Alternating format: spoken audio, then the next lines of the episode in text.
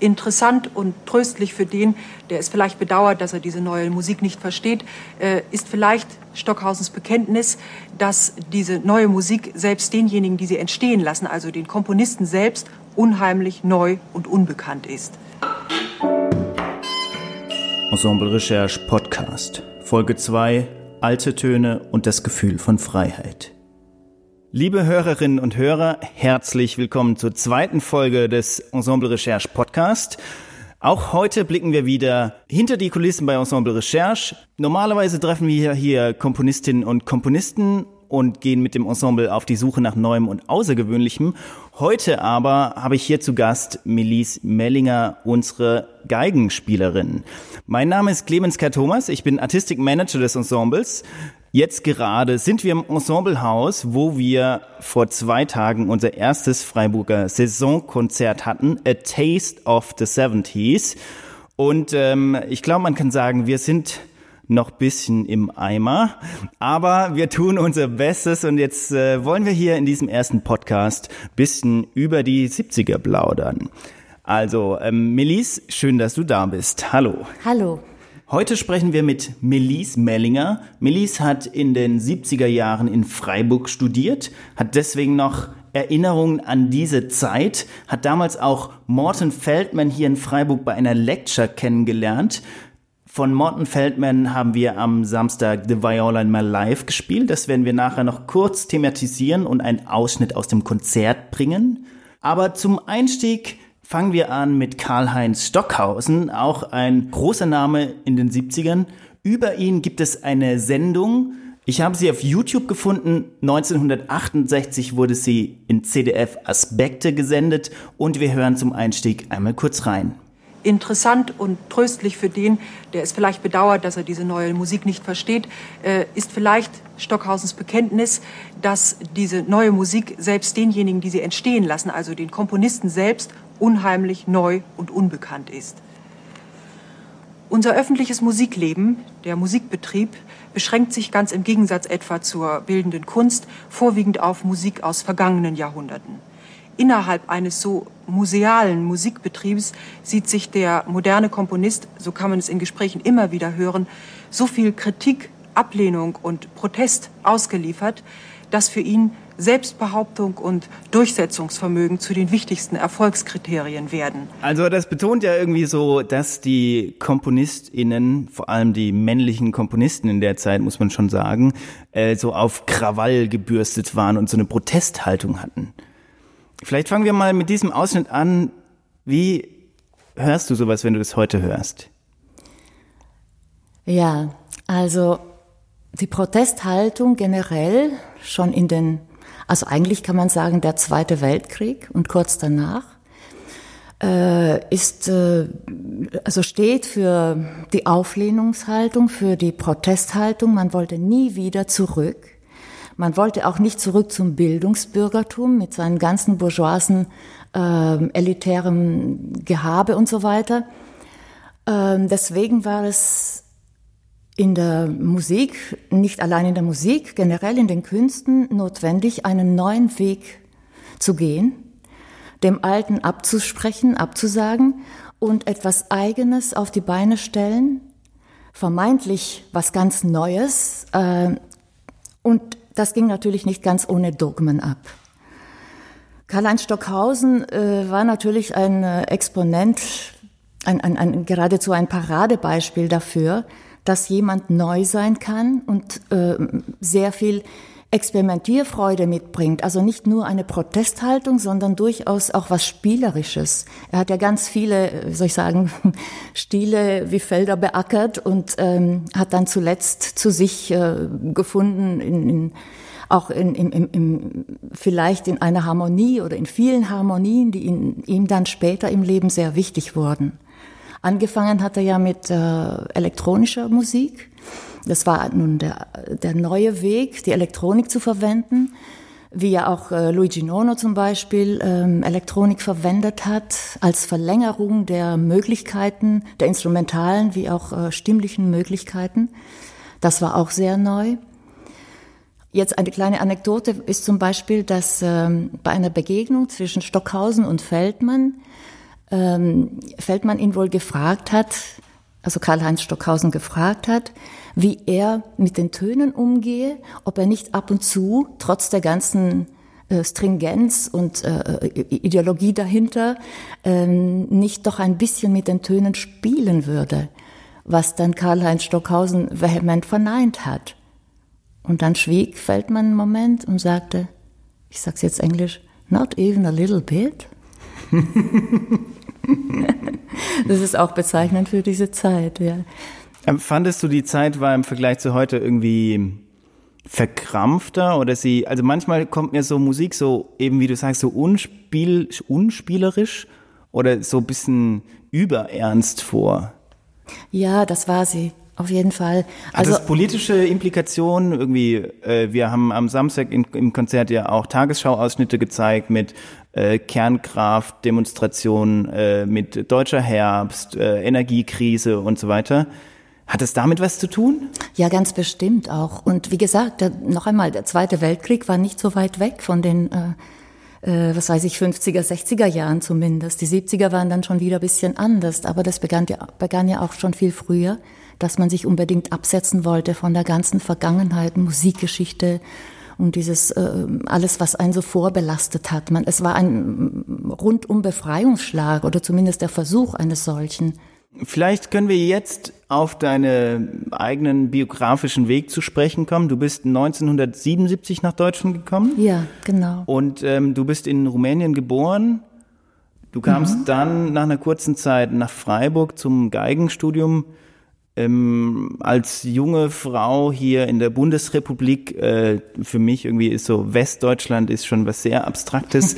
Vielleicht kannst du das für mich so ein bisschen äh, bildlich machen.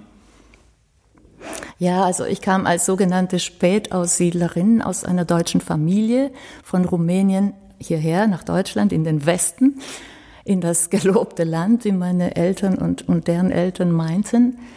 Und ähm, ja gut, es war nicht nur eine, diese Art des Denkens vorhanden, sondern man wollte auch für die Kinder ähm, eine Zukunft sichern, eine Freiheit sichern und dann haben viele Deutsche einfach den Antrag gestellt, ausreisen zu dürfen. Ich wollte eigentlich damals gar nicht weg. Ich war so, also ja, ich war zum ersten Mal verliebt und äh, wollte dann überhaupt nicht meinen Freund verlassen. Das war alles ziemlich schrecklich. Und so habe ich mich das erste Jahr über damit getröstet, okay, ich bin hier auf, in Ferien, auf Urlaub und äh, irgendwann äh, werde ich dann wieder zurückgehen. Und irgendwie bist du dann hier gelandet. Dann bin ich hier gelandet und hatte wirklich Glück, dass ich mich mit einer, mit Leuten aus einer WG angefreundet hatte, denn ich musste ja noch bei den Eltern wohnen. Es ging ja nicht anders. Ich äh, hatte kein Geld, um mein eigenes Zimmer zu mieten und habe dann mit dem Studium angefangen bei einem sehr strengen Lehrer und habe dann viel zu lange bei ihm studiert, weil ich den Absprung nicht rechtzeitig geschafft habe. Und das war mindestens ein Jahr zu lang. Aber die Erfahrung einer, einer anderen Art von, also ein, überhaupt einer Freiheit, die, ähm, das war der Anfang eines, eines Prozesses, würde ich sagen, der für mich persönlich vielleicht so zehn Jahre gedauert hat. Bis ich dann sagen konnte, okay, ich bin jetzt hier, ich wohne hier, ich lebe hier, ich spreche die Sprache und ähm, ich weiß nicht, ob ich dazu gehöre. Das hat dann noch viel länger gedauert. Und dieses Gefühl, nicht dazu zu gehören, ist es vielleicht auch einen Grund, warum du dann ähm, nach deinem Studium, als du dann äh, in Frankfurt eine Orchesterstelle bekommen hast, dann da auch gesagt hast, ähm, nein, vielen Dank, das lasse ich lieber sein und versuch's hier mit Ensemble Recherche. Das war ja damals, also heute gibt's diesen Beruf des Freelancers, äh, wir lernen heute an Musikhochschulen Musikmanagement und wir haben Career Coaching und so weiter. Damals war es ja nur Orchesterlaufbahn, von daher warst du ja sowas total Außenseitermäßiges, oder? ja, also ähm, nachdem ich diese ähm, Freiheit irgendwie auch ausgekostet hatte während des Studiums, ähm, bin ich dann doch sehr ernsthaft nach Holland gegangen, habe da studiert und dann hat sich das mit dem Ausländertum und vielleicht nicht ganz dazu zu gehören sowieso relativiert. Ähm, dadurch, dass ich dann so international mal da, mal dort war, und viele Freunde hatte, die bezeichnenderweise auch fast alles Ausländer waren. Und danach ging ich nach Frankfurt und habe tatsächlich zwei Jahre in ähm, voll, also fest in dem, in, äh, in dem Frankfurter Opern- und Museumsorchester gespielt. Ein sogenanntes Tutti-Schwein. Ein Tutti-Schwein, allerdings immerhin in der ersten Geige. Na, immerhin. und ich weiß noch, es ist lustig, ähm, nach dem einen Probejahr ähm, haben sich die äh, Mitglieder da, die, also der Konzertmeister und Orchestervorstand und so weiter, so eine Kommission dann zusammengetan, um über mich abzustimmen. Und ich weiß noch, dass ein Grund gegen mich äh, die Tatsache war, dass ich mich so begeistert hatte für Michael Gielens Wiederaufnahme der Oper Die Soldaten von Zimmermann, Bernd Alois Zimmermann. Das war ein, also da waren die Kollegen sich nicht ganz sicher, ob ich dann vielleicht nicht doch zu viel neue Musik in meinem Herzen trage. Aber ich habe es dann bestanden und bin dann nochmal zwei Jahre geblieben, also insgesamt vier Jahre und darauf habe ich gekündigt, weil es mit dem Ensemble dann doch an, anfing so zu laufen. Auch wenn wir in, pro Jahr vielleicht nur fünf, sechs Konzerte hatten. Okay, also ein enorm mutiger, wenn nicht sogar wagemutiger Schritt ja, mein Vater war sehr böse mit mir. Er war ja selbst Orchestermusiker gewesen und hat es überhaupt nicht verstanden, wie die Tochter so einen sicheren, guten Posten aufgeben konnte, um in eine ungesicherte Zukunft hineinzuschlittern. Und gab es Momente, wo du das bereut hast, wo du dachtest, eigentlich hätte ich mal wieder Lust, eine Malersinfonie zu spielen oder sowas? Das ist witzig, dass du das fragst. Ich habe gerade vor einigen Tagen mir diese Frage selbst gestellt und musste mir eingestehen, keinen Moment habe ich das bedauert. In den letzten 35 Jahren keinen Moment.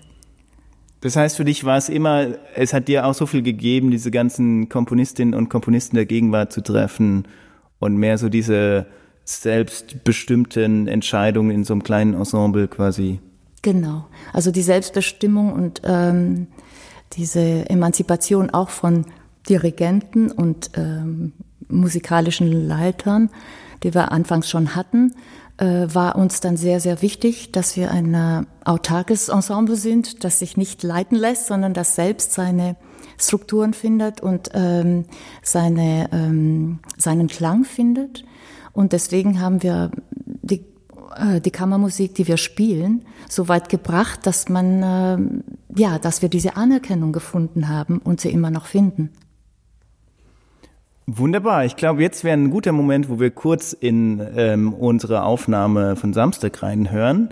Wir hören jetzt von Morton Feldman das Stück äh, The Viola in My Life Nummer zwei.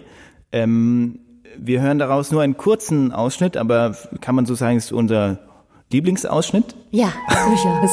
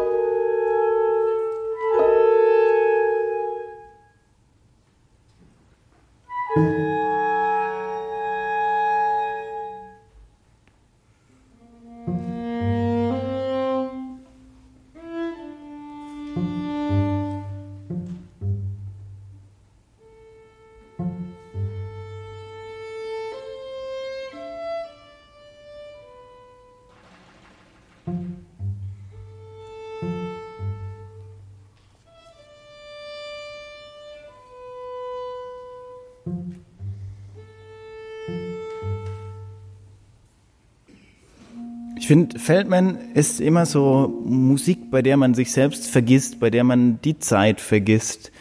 Und für mich ist es irgendwie, ja, schon irgendwie so Klassik, also klassische Musik in dem Sinn, dass Feldman oder eben auch dieses Stück für mich so ein Klassiker ist. Ähm, du hast Feldman selbst mal gesehen. Du hast äh, seit ungefähr 30 Jahren spielst du Feldman. Damals war er ja noch wesentlich frischer als jetzt. Ähm, kannst du das irgendwie so als Prozess nacherzählen, wie das kam vom gegenwärtigen Feldman zum historischen Feldman? Nun, ich glaube, dass Feldman immer schon irgendwie eine, ein Außenseiter war in der Musikwelt ähm, der sich nicht gerne einordnen ließ und auch gar nichts darauf gab, irgendwelche Dogmen oder Ideologien zu vertreten. Ähm, ich weiß noch, als wir zum allerersten Mal das Webern Streichtrio spielen sollten, damals in der Übersetzung von Lukas Fels, Hilke Polley und mir, ähm, das war, ich glaube, es war im Jahr 1989 in der Musikhochschule in Freiburg. Und äh, da hatte Feldmann davor eine Lecture gehalten und saß noch am Tisch, als wir dann reinkamen äh, und hat dann noch paar Sätze gesagt. Und ich werde nie vergessen, wie mich diese Erscheinung, also die physische Erscheinung von Feldmann beeindruckt hat. Er war sehr groß. Er hatte was Indianisches an sich. Kurze Frage, hat man damals in der Musikhochschule noch geraucht? Also muss ich mir das so als verqualmten Raum vorstellen, oder? Ja, also eigentlich war es im Treppenhaus des Wenzinger Hauses. Ah. Okay. Das ist, äh, fungiert ja heute als Stadtmuseum. Okay. Äh, aber damals war es ein Teil der, äh, ein altes Gebäude der Musikhochschule Freiburg. Und wir kamen rein, er saß noch da und hat gerade seine Lecture beendet und packte ein und so seine Bewegungen äh, und alles und dann diese, dieses pomadige Haar und äh, diese sehr flache Stirn und diese Augen, diese wahnsinnige Hornbrille, die er aufhatte. Das war für mich also sehr eindrucksvoll, ihn so als, als, äh, als Ganzes wahrzunehmen. Und wir haben dann noch ein paar Worte gewechselt. Er ist dann aber gegangen und wir mussten dann eine Stunde später eben den Webern spielen. Und äh, ich, ich fühlte mich wirklich so ein bisschen wie, äh, wie gesegnet. Und es ist auch ziemlich gut gelungen, unser Vortrag. Weil Morten Feldmann war von früh an eigentlich eine Lieblingsgestalt von mir, weil er so, nur er, er selbst war in, in in seinen Kompositionen. Und er war sehr klug. Er hat ja, äh, wie ich Ihnen schon eben sagte, auch andere durch ganz kleine Sticheleien so ein bisschen bloßgestellt, wie, äh, wie Stockhausen zum Beispiel. Und Feldmann war der Letzte, der mit Tönen gespielt hätte. Für ihn waren die dauernd von Wichtigkeit, auch wenn es jetzt in dem Abschnitt, den, den wir eben gehört haben, mehr, äh, also es hat den Anschein, als ginge es da mehr um Melodie, das ist aber gar nicht so wichtig gewesen für Feldmann, die horizontale Bewegung, sondern wie ein Ton kommt und noch mehr, wie er sich verabschiedet, wie er geht. Da, darauf hat er immer sehr, sehr bestanden. Dauern, es ging um Dauern. Und es gibt auch noch viel abstraktere Stücke von ihm. Und das allererste, das ich gespielt habe, um jetzt den, den Bogen zurückzuschlagen, ähm, das war in einer größeren Besetzung und auch Ende der 80er Jahre oder Anfang der 90er. Ich kann mich nicht mehr so genau erinnern. Das ist ja alles so geschichtlich schon. Ähm, da war ich nach dem Vortrag, also während des Vortrags total in der Musik, in den Tönen oder man selbst wurde der Klang. Und als ich dann aufstand, um äh, den Applaus entgegenzunehmen, also mit, mit, mit dem Ensemble zusammen, dann hat's mich schier äh, irgendwie aus den Latschen gehauen. Ich bin da schier umgefallen, weil ich so sehr in der Musik war. Die hat mich so mitgetragen, dass die Realität überhaupt nicht mehr von Bedeutung war und ich habe quasi den Boden unter den Füßen verloren.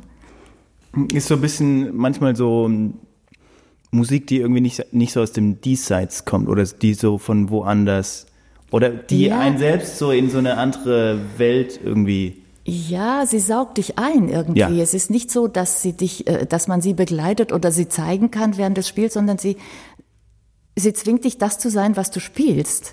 Und das finde ich immer noch so beeindruckend bei Feldmann. Insofern ist er für mich immer noch neu, frisch und äh, ja auch klassisch in einem sehr unklassischen Sinn, weil er das ja nie war. Rein zeitlich gesprochen ist er ein Klassiker, aber von seiner Musik her ist er immer noch ein Außenseiter und die Musik ist wunderschön. Wunderbar, Melis, vielen Dank. Vielleicht sagen wir, das ist ein gutes Schlusswort für unseren heutigen Podcast. Vielen Dank, dass ihr auch heute zugehört habt. Und ähm, jetzt wünschen wir ganz im Sinne der 70er äh, Tagesschausprecher guten Abend. Guten Abend.